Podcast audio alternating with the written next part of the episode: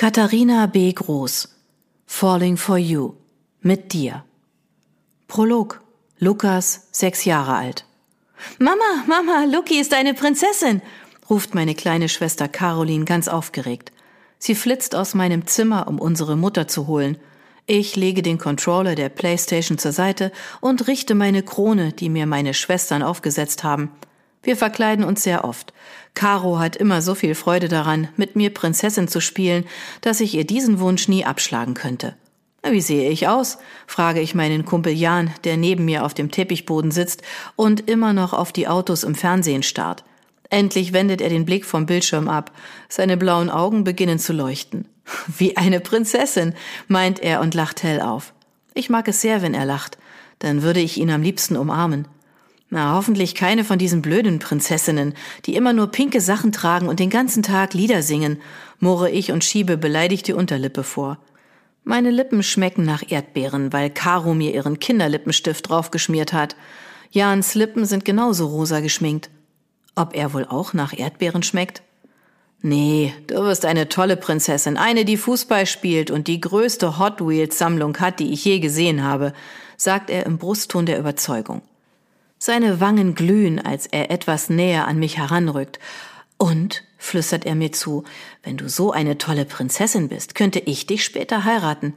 Mein Herz beginnt plötzlich zu kräftiger zu pochen und meine Wangen verfärben sich ebenfalls rot. Wirklich? Du bist doch gerade selbst eine Prinzessin. Deine Lippen sind geschminkt. Jan nickt heftig und schenkt mir ein strahlendes Lächeln, was dieses warme Kribbeln in mir verursacht. Das geschieht immer, wenn wir zusammen sind. Immerhin ist Jan mein bester Freund. Du kannst Lukas nicht heiraten, höre ich plötzlich die Stimme meiner Mutter von der Tür. Wie auf Kommando drehen wir uns zu ihr um. Jans Augen werden groß. Warum nicht? will er enttäuscht wissen. Meine Mutter kommt auf uns zu und kniet sich vor uns. Caro folgt ihr, lässt sich neben mir auf den Boden plumpsen und zerrt mir die Krone vom Kopf. Weil Lukas ein Junge ist und du auch, erklärt Mama mit einem sanften Lächeln. Schade, murmelt Jan und sieht mich traurig an. Sie streicht ihm durch seine blonden Locken. Ach, macht dir nichts draus. Ihr beide findet schon noch eure Prinzessinnen, wenn ihr erst einmal älter seid.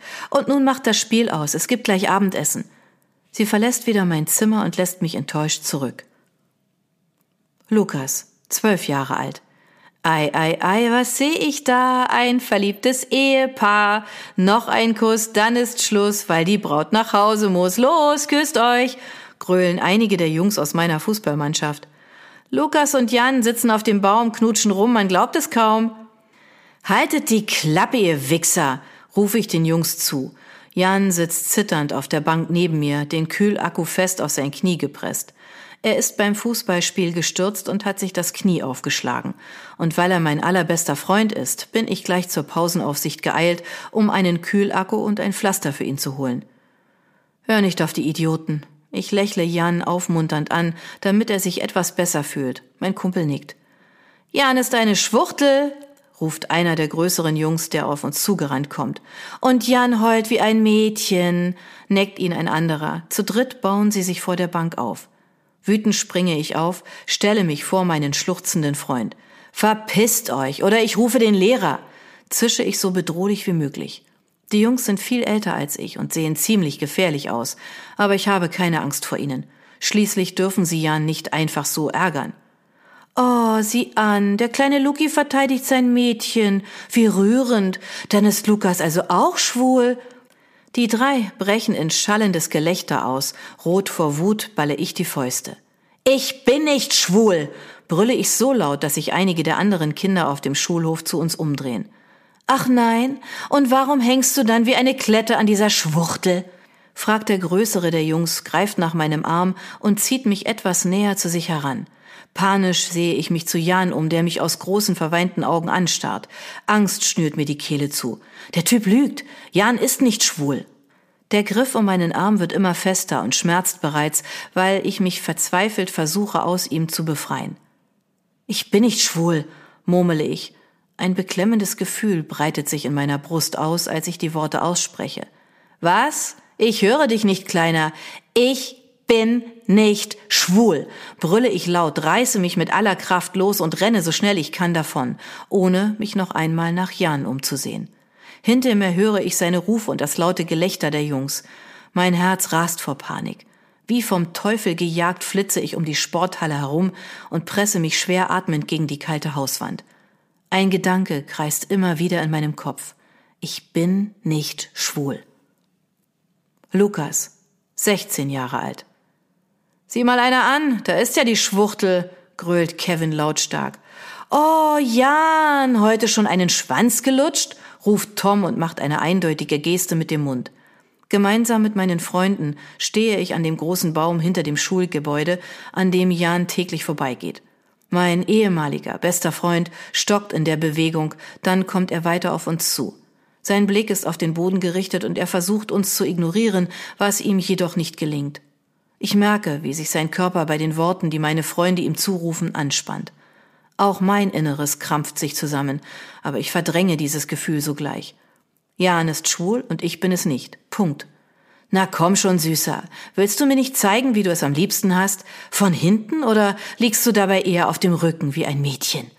Kevin packt Jan am Arm und zieht ihn ruckartig zu sich. Jan schreit erschrocken auf, was mir den Magen umdreht.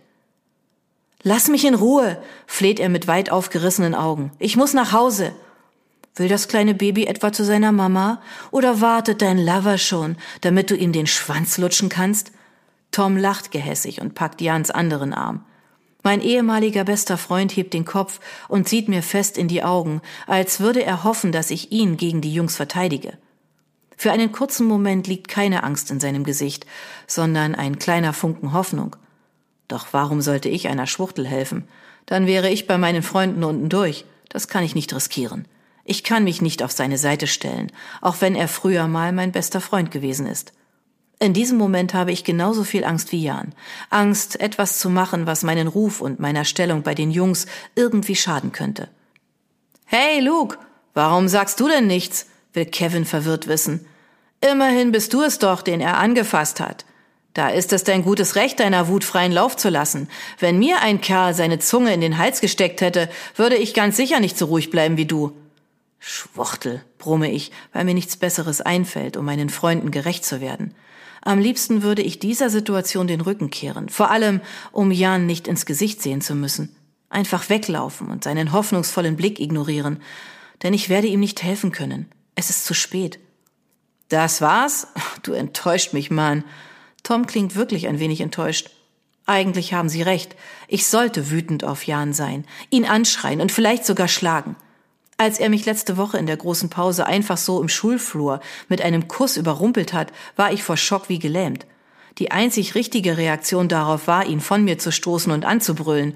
Natürlich ist diese Aktion nicht unbemerkt geblieben. Und als ich mich nach einem Moment wieder gefangen hatte, meine Gedanken sich geklärt hatten, war es zu spät, mein Verhalten irgendwie zu revidieren.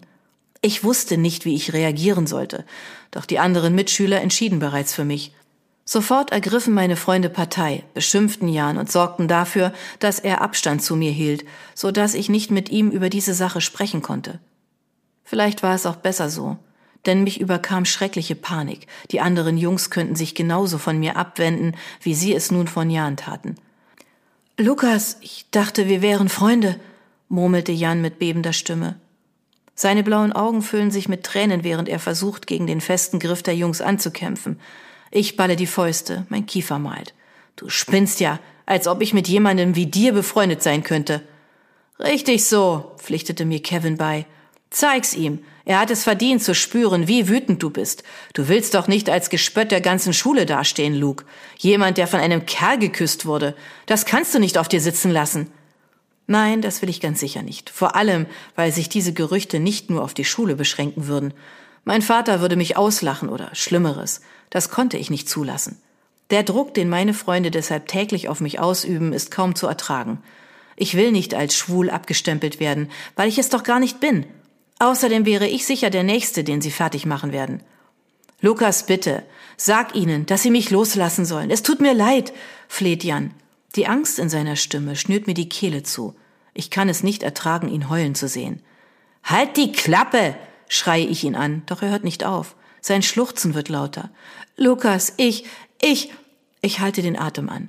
Alles in mir sträubt sich gegen diese unwirkliche Situation. Wie konnte es nur so weit kommen? dass ich mich einmal zwischen meinem besten Freund aus Kinderzeiten und der ganzen Welt entscheiden muss, ist unfair. Ich, ich liebe dich. Diese Worte geben mir den Rest, lassen den Knoten der Wut in mir platzen. Wie von Sinnen hole ich aus und ramme Jan die Faust in den Magen. Er keucht auf, weil ihm kurz die Luft wegbleibt. Mit weit aufgerissenen Augen starrt er mich an, völlig fassungslos darüber, was ich getan habe. Ich sehe auf meine Faust und kann selbst für einen Moment nicht glauben, Jan tatsächlich geschlagen zu haben. Bisher habe ich mich noch nie geprügelt, aber bekanntlich gibt es für alles ein erstes Mal. Gut so, zeig ihm, wo er sich seine Liebe hinstecken kann, spornt mich Kevin an. Wütend hole ich erneut aus.